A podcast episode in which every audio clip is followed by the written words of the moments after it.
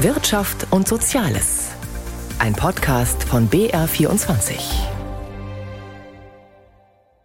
Mehr Unternehmen rutschen in die Insolvenz. Die Schufa bekommt Leitplanken. Die EU fordert von China mehr Fairness und Weihnachtsmärkte sind gut fürs Gefühl und fürs Geschäft. Hier ist das Magazin aus Wirtschaft und Soziales mit Wolfram Schrag am Mikrofon. Erst die Corona-Pandemie, dann der Ukraine-Krieg und jetzt die allgemeine Konjunkturflaute. Die wirtschaftliche Entwicklung in Deutschland schwächelt. Was viele voraussahen, tritt nun immer stärker zutage. Unternehmen schlittern in die Insolvenz. Der Zusammenbruch der österreichischen Immobilienholding Signa von René Benko ist da nur ein Baustein. Dazu hat Kreditreform als Wirtschaftsauskunftei und Inkassodienstleister aktuelle Zahlen vorgelegt. Lars Hoffmann aus Frankfurt. Peek und Kloppenburg, Gary Weber, die Modehäuser Peter Hahn und Hallhuber oder der Spielwarenhersteller Haber. Zuletzt Sportcheck aus der großen österreichischen Signa-Gruppe. Die Liste der prominenten Pleiten wird immer länger, sagt Patrick Ludwig Hansch, der bei der Wirtschaftsauskunftei Kreditreform die Wirtschaftsforschung leitet. Wir haben ein ganzes Bündel von Ursachen für die steigenden Insolvenzen. Das sind die Zinsen, wir haben das Inflationsgeschehen, wir haben hohe Energiekosten und all das führt in seiner Gesamtheit dazu, dass wir jetzt so eine Situation haben, dass die Insolvenzen jetzt steigen und auch perspektivisch steigen werden. 18.100 Unternehmen seien in diesem Jahr in die Pleite gegangen, rund ein Viertel mehr als noch im vergangenen Jahr. Neben dem Einzelhandel seien vor allem Unternehmen aus dem verarbeitenden Gewerbe und der Baubranche betroffen, sagt Bernd Bütow, Hauptgeschäftsführer von Kreditreform. Insgesamt nehme auch die Zahl der bedrohten Arbeitsplätze zu. 30.000 mehr als im Vorjahr. Wir haben eine Steigerung von 175.000 auf 205.000 Arbeitsplätze, die momentan Gefahr laufen, verlustig zu gehen. In vielen insolventen Unternehmen werde natürlich versucht, Arbeitsplätze zu erhalten. Das gelinge aber längst nicht immer. In den Stadtstaaten Berlin und Bremen gingen besonders viele Unternehmen pleite. Bei den Flächenländern sehe es in Nordrhein-Westfalen am schlechtesten aus, sagt Kreditreform-Insolvenzexperte Patrick Ludwig Hansch. Wir haben das Ruhrgebiet mit einem großen Infrastrukturwandel. Wir haben viel Handel, wir haben viel Dienstleistung, wir haben viele ganz kleine Unternehmen, die besonders unter der jetzigen Situation leiden. Das ist im Vergleich zum Beispiel mit Bayern, Baden-Württemberg, wo es viel verarbeitendes Gewerbe, viel Industrie gibt, die auch über Jahre erfolgreich gewirtschaftet haben, ist die finanzielle Resilienz eine andere. All das führt dazu, dass wir in einer NRW besonders hohe Zahlen haben und auch in Zukunft haben werden. Klar sei, dass es auch im kommenden Jahr mehr Firmenpleiten geben werde. Im Moment treffe es vor allem mittlere und große Unternehmen. Das wirke sich oft auf andere, auch die kleinen aus. Die aktuelle Pleite der Siegner-Gruppe etwa könne viele andere Unternehmen, Banken oder Lieferanten genauso wie Bauunternehmen in Mitleidenschaft ziehen, sagt Patrick Ludwig Hansch von der Wirtschaftsauskunftei Kreditreform. Also der Fall Siegner ist kein rein österreichisches Problem, Galeria Karstadt Kaufhof. Und selbst wenn ein prominentes Unternehmen im Feuer steht, wenn hier ein Insolvenzverfahren läuft, das hat natürlich Auswirkungen auf viele andere Unternehmen. Das sind Kreditgeber an erster Stelle, das sind Geschäftspartner, das sind Kunden, das sind Lieferanten. All die sind natürlich von dieser großen Pleite betroffen. Welche Kreise das noch ziehen wird, das werden wir sehen. Das Geschehen ist unheimlich dynamisch und da werden wir in den kommenden Tagen und Wochen noch einiges erfahren. Anders als bei den Unternehmen ist die Zahl der insolventen Privathaushalte bislang nicht gestiegen. Das werde sich aber im kommenden Jahr ändern, erwartet Bernd Bütow von Kreditreform. Die Inflation die macht den Haushalten aktuell zu schaffen. Und insofern können viele Familien, gerade zum Beispiel auch in Großstädten, wo es zum Beispiel ein schon immer hohes Mietniveau gegeben hat, sich einfach so manches nicht mehr leisten und irgendwann dann auch wichtige Rechnungen nicht mehr bezahlen. Die Lage werde sich also für Unternehmen und Privatpersonen noch weiter verschärfen. Egal, ob man einen neuen Fernseher auf Raten kauft oder eine Wohnung mieten will, zunächst müssen Verbraucherinnen und Verbraucher die Hürde der Bonitätsprüfung nehmen. Der Dienstleister Schufa in Wiesbaden errechnet aus vielen Daten einen persönlichen Score, also einen Wert für die Kreditwürdigkeit. Das fand eine Verbraucherin ungerecht und klagte dagegen. Der Europäische Gerichtshof hat nun ein Urteil gesprochen und der Schufa Grenzen gesetzt. Auch wenn die Luxemburger Entscheidung nicht alle Fragen beantwortet, das Urteil wird in Zukunft sehr wohl berücksichtigt, meint Gigi Deppe aus der ARD Rechtsredaktion. Es ist völlig naheliegend, dass alle wissen wollen, ob ein Richterspruch im Alltag für sie eine Bedeutung hat. Ob sie weiter damit rechnen müssen, dass es beim Abschluss des nächsten Handyvertrags heißt, nö, ihr Scorewert ist zu niedrig. Tatsächlich läuft alles trotz der beiden Grundsatzurteile des EuGH zur Schufa erst einmal so weiter wie gehabt. Denn jetzt geht die Sache zur weiteren Klärung zurück an die deutschen Gerichte. Trotzdem sind die beiden Urteile des obersten EU-Gerichts von großer Bedeutung. Denn zum ersten Mal sagt es, das automatisierte Sammeln von Daten über einzelne Personen und das Bewerten der Zahlungsfähigkeit, das Scoring, das ist grundsätzlich nicht in Ordnung. Denn solches Profiling kann diskriminieren. Wenn der Score etwa bei einem Kreditantrag ganz schematisch sagt, bei dir sind die und die Merkmale erfüllt, du kannst den Kredit nicht bekommen. In einem Zeitalter, in dem zunehmend mit künstlicher Intelligenz gearbeitet wird, ist die Gefahr groß, dass Menschen unter die Räder geraten, weil Maschinen sie falsch bewerten. Insofern ist der Richterspruch ein Fortschritt. Er erinnert daran, dass wir fair miteinander umgehen müssen, selbst wenn uns Maschinen die Arbeit erleichtern. Allerdings schränken die Richter in Luxemburg das Verbot selbst ein. Das Ganze sei erst dann ein Problem, wenn im Wesentlichen nur die maschinell erstellten Daten entscheiden. Wenn also ein neuer, besserer Stromvertrag allein deswegen verweigert wird, weil da eine falsche Nummer steht, nach dem Motto Score wird gelesen, Mensch unzuverlässig, Daumen nach unten. Und das ist ein großes Einfallstor. Es liegt nahe, dass alle Banken, Energielieferanten und Online-Dienste sagen werden, nein, natürlich ist bei uns nicht nur die bloße Zahl entscheidend. Und sie werden außerdem sagen, wir haben doch die Zustimmung des Kunden. Dann ist die automatisierte Datenverarbeitung nämlich doch zulässig. Kaum vorstellbar, dass jemand bei der Bank sitzt und sagt, ich gebe keine Zustimmung dafür, dass Sie Informationen bei der Schufa einholen. Denn dann hat sich das mit dem Kredit sowieso erledigt. Weiteres Einfallstor, dass es in Deutschland Sonderregeln für die Schufa geben darf. Die gibt es schon, die sind zwar jetzt nach den Hinweisen der europäischen Richter strenger auszulegen, aber damit kann das strikte Verbot von automatisierter Datenverarbeitung auch aufgeweicht werden. Das Urteil aus Luxemburg nützt den Kunden also erstmal nicht so viel. Aber nicht zu unterschätzen ist, die deutschen Gerichte, die jetzt die Sache zu Ende führen müssen, haben das Signal aus Europa sicher laut und deutlich gehört. Automatisierte Datenverarbeitung darf nicht diskriminieren. Bitte skeptisch sein, wenn wir zu Nummern degradiert werden sollen, damit die Wirtschaft gut funktioniert. Insofern werden die neuen Schufa-Grundsätze sicherlich in Zukunft viele deutsche Gerichtsentscheidungen prägen. Anmerkungen von Gigi Deppe. Die Zahl der Krankheitstage hat bei Beschäftigten einen neuen Höchststand erreicht. Das geht aus dem Gesundheitsreport der Betriebskrankenkassen hervor. Das liegt vor allem an vielen Erkältungskrankheiten, die nach den Corona-Beschränkungen deutlich zugenommen haben. Und auch viele Jüngere sind früher arbeitsunfähig krank. Anja Dobrodinsky aus Berlin. Im Schnitt war 2022 jeder deutsche Beschäftigte 22,6 Tage krankgeschrieben. In den beiden Vorjahren waren es nur 18 Tage. Pro Krankheitsfall waren die Betroffenen rund zwölf Tage zu Hause, am häufigsten wegen Atemwegserkrankungen wie Corona. Diese Erkrankungen waren für mehr als jeden fünften Fehltag verantwortlich und haben damit zum ersten Mal den bisherigen Spitzenreiter, die Muskel-Skeletterkrankungen wie zum Beispiel Rückenschmerzen, abgelöst. Grund für den hohen Krankenstand waren starke Grippe- und Erkältungswellen im ersten und vierten Quartal. Franz Knieps, der Vorstandsvorsitzende des BKK-Dachverbandes, erläutert, wie es dazu kam. Wenn man mit Medizinern spricht, dann halten die das fast für folgerichtig, da sich ja in den Jahren zuvor durch deutlich weniger Sozialkontakte eine geringere Immunität gegen Atemwegserkrankungen aufgebaut hat. Im laufenden Jahr liegt die Zahl der Arbeitsunfähigkeits-, kurz AU-Fälle, bisher ähnlich hoch. Und wieder sind es vor allem die Atemwege, die betroffen sind. Ärzte haben gefordert, dass die telefonische Krankschreibung wieder eingeführt wird, um Patienten den Gang in die Praxis zu ersparen und die Ansteckungsgefahr dort zu senken. Es gibt allerdings auch Kritik daran, gibt Franz Knieps zu bedenken. Unsere Betriebe haben eine gewisse Skepsis, ob dadurch nicht die Zahl der AU-Tage und auch die Zahl der AU-Fälle dramatisch ansteigt. Nicht nur ältere, auch junge Leute wurden 2022 häufig krank. Mit ihnen befasst sich der aktuelle BKK Gesundheitsreport schwerpunktmäßig. Für den Report wurden nicht nur Daten der Krankenversicherungen ausgewertet, sondern auch 3000 junge Menschen befragt.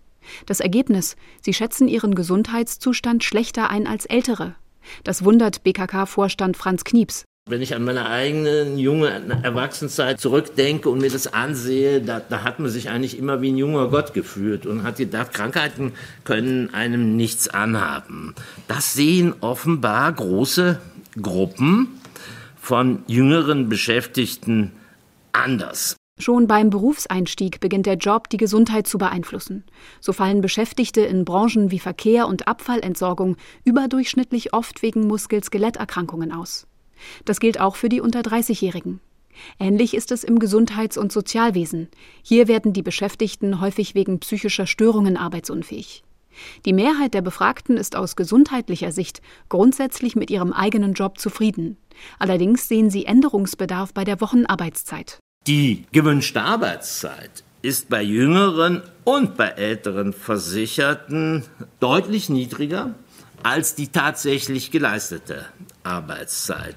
Knapp ein Drittel der Berufseinsteiger würde zudem gern vorzeitig in Rente gehen. Und wie es so kommt, sind Arztpraxen im Moment wieder voll mit Patientinnen und Patienten mit Atemwegserkrankungen. Die meisten kommen nur, um den gelben AU-Schein abzuholen. Auf Bitten der Mediziner kommt deshalb eine Regelung zurück, die in Corona-Zeiten eingeführt worden war, die telefonische Krankschreibung. Manche finden die nicht gut. Oliver Neuroth. Für die telefonische Krankschreibung gelten folgende Regeln. Der Patient hat nur leichte Krankheitssymptome und die Arztpraxis bietet keine Videosprechstunde an. Ist das der Fall, kann ein Arzt nach einem Telefonat mit dem Patienten eine Krankschreibung von maximal fünf Tagen ausstellen. Eine Voraussetzung ist, dass die Praxis den Patienten schon kennt.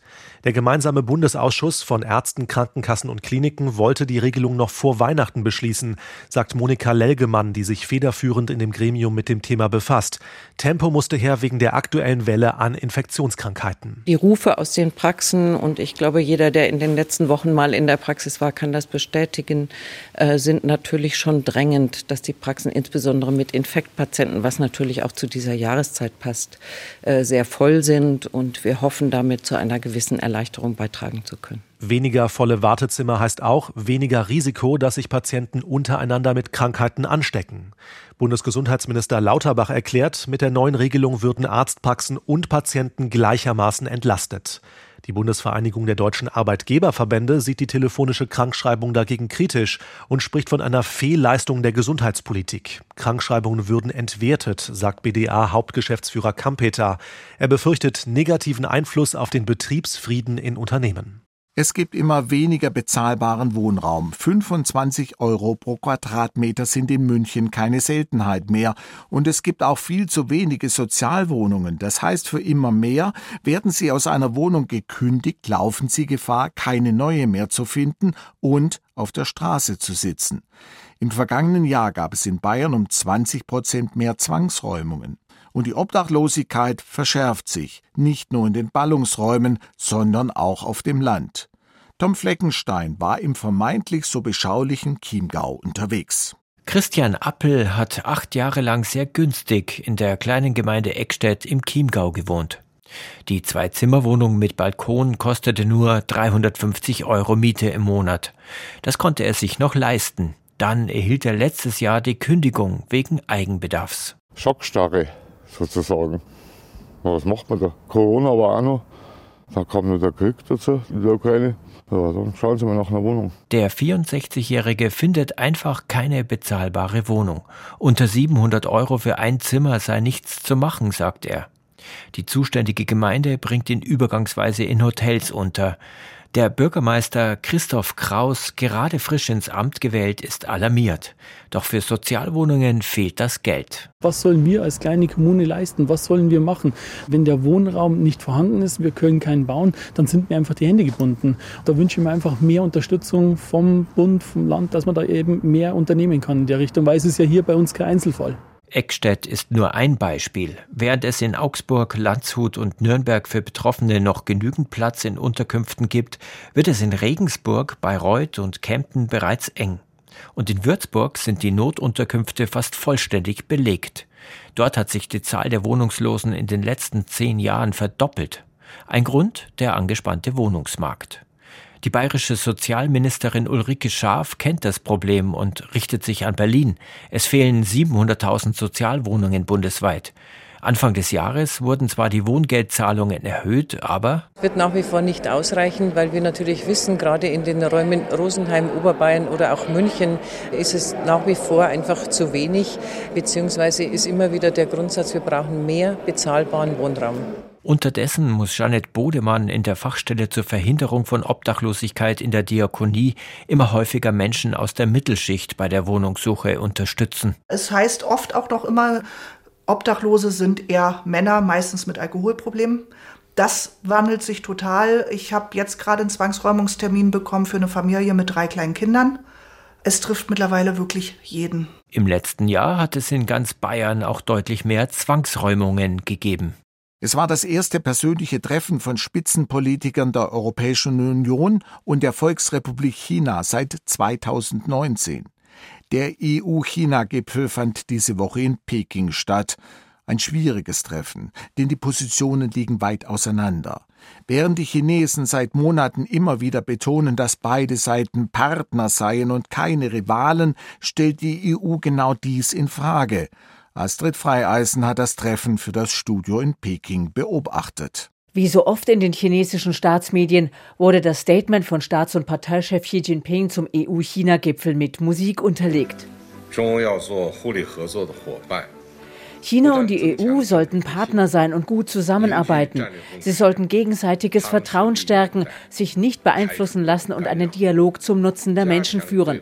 Wir sollten globale Herausforderungen anpacken und für Stabilität und Wohlstand in der Welt zusammenarbeiten. So viel Harmonie herrschte auf Seiten der EU-Delegation offenbar nicht. In einer Pressekonferenz nannten Ratspräsident Charles Michel und Kommissionspräsidentin Ursula von der Leyen Klimaschutz und künstliche Intelligenz zwar als Möglichkeiten verstärkt zusammenzuarbeiten. Zufrieden zeigten sie sich auch, dass sich Xi Jinping für ausgeglichene Handelsbeziehungen ausgesprochen habe. Konkrete Schritte dahin beschrieben Michel und von der Leyen aber nicht. Das wirtschaftliche Übergewicht des Exportweltmeisters wächst rasant. China verkauft derzeit Waren für 400 Milliarden Euro mehr nach Europa als umgekehrt. Wie die USA abkoppeln, wolle sich die EU nicht von China, sagte Ratspräsident Michel. Aber Abhängigkeiten abzubauen, das müsse sein, das sogenannte De-Risking. Wir müssen unsere Lieferketten weiterhin breiter aufstellen. Ein Beispiel warum. Graphit ist fundamental wichtig in der Rüstungsindustrie. China hat entschieden, seinen Export von Graphit einzuschränken. Das hat Konsequenzen für unsere strategische Unabhängigkeit. Das zeigt, worum es geht. In der EU müssen wir unsere Interessen besser schützen. In the EU we must better protect our interests. Das chinesische Außenministerium kritisierte am Rande des Gipfels das De-Risking der EU und appellierte, China nicht als Rivalen zu sehen. Quasi als Antwort wiesen die Europäer darauf hin, dass China selbst seit langem De-Risking betreibe, nur unter anderer Bezeichnung. Die EU-Spitze forderte in Peking mehr Zugang zum chinesischen Markt und ein Ende von unerlaubten Subventionen. Derzeit läuft deshalb eine EU-Untersuchung zu chinesischen E-Autos. Konkret wurde Ursula von der Leyen dazu zwar nicht, aber It is in the broader context also to see with the wir diskutierten über das noch größere Thema, Überkapazitäten. Die kommen von schwindender wirtschaftlicher Nachfrage in China. Die zu viel produzierten Waren fließen dann in die Welt. Die globalen Märkte aber verschließen sich teilweise den chinesischen Waren und die kommen dann im europäischen Markt an. Wir haben heiß darüber diskutiert, wie wir damit umgehen, denn es sollte im chinesischen Interesse liegen, sich um diese Überkapazitäten zu kümmern und China kann das auch.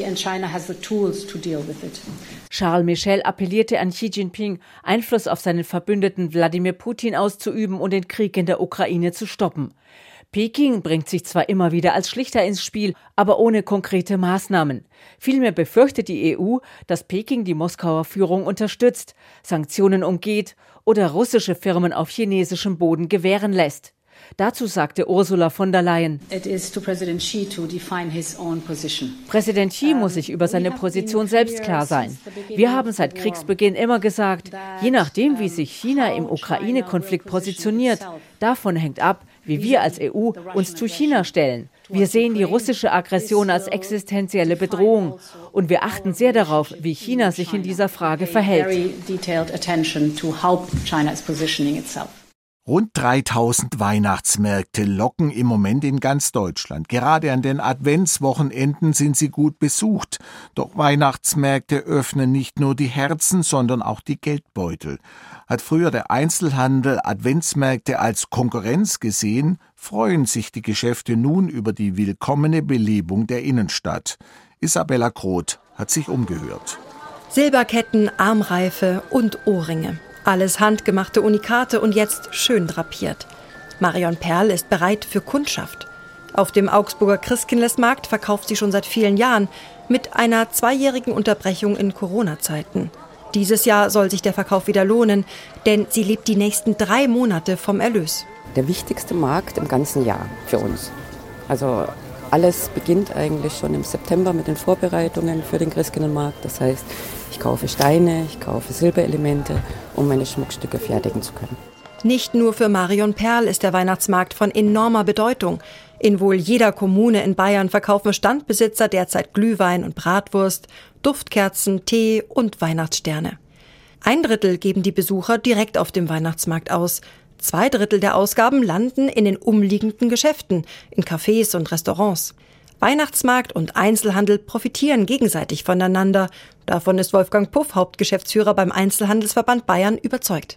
Das Konsumverhalten ist häufig stimmungsgeprägt und ist Psychologie. Natürlich haben wir die Krisen, und natürlich haben wir Inflation und natürlich haben wir die steigenden Energiepreise und all das. Aber auf der anderen Seite haben wir auch Kaufkraft in Bayern. Und es ist ja gut so, dass man sagt, komm, jetzt kaufen wir wirklich ein. Denn Konsum ist ja nichts Schlechtes. Es ist ja etwas Schönes. Und Konsum ist gut für die Psyche, ist gut für den Körper. Und insofern glaube ich, dass es wie in jedem Jahr auch wieder ein gutes Weihnachten wird. Über fünf Millionen Menschen locken allein die beiden größten Weihnachtsmärkte in München und Nürnberg an und machen knapp 500 Millionen Euro Umsatz im Jahr. Manche Gäste nutzen die Weihnachtsmärkte auch für einen Kurzurlaub. In München allein bringen Übernachtungsgäste in dieser Zeit über 140 Millionen Euro zusätzliche Einnahmen. Auch in Augsburg freut sich Andreas Drobeck-Stock über viele Hotelgäste. Er ist Direktor im Hotel am Rathaus, das bis Weihnachten gut gebucht ist. Also die Buchungszahlen sind super. Wir freuen uns sehr über den Weihnachtsmarkt. Die Stadt Augsburg tut viel für ihre Gäste und für den Tourismus. Und der Weihnachtsmarkt ist natürlich gerade im Dezember das Nonplusultra, das große Highlight. Und wir brauchen es auch. Heute jedoch läuft das Geschäft bei der Standbesitzerin Marion Perl. Ruhig, sehr ruhig. Also wenn man sich umschaut, man sieht es ja an den verschiedenen Boden. Also ich denke, wettertechnisch spielt uns das heute leider nicht ganz gut zu. Der Weihnachtsmarkt ist für sie zwar die wichtigste Einnahmequelle im Jahr, bedeutet ihr aber noch viel mehr. Ich sage es zu jedem Kunden, es ist Leidenschaft und Liebe. Vom mauen Umsatz an diesem Tag lässt sich Marion Perl nicht unterkriegen, denn, das sagen alle Händler hier auf dem Augsburger Christkindlesmarkt, zusammengezählt wird immer am Schluss. Etwas vorweihnachtlich geht das Magazin für Wirtschaft und Soziales auf BR24 für heute zu Ende. Am Mikrofon war Wolfram Schrag.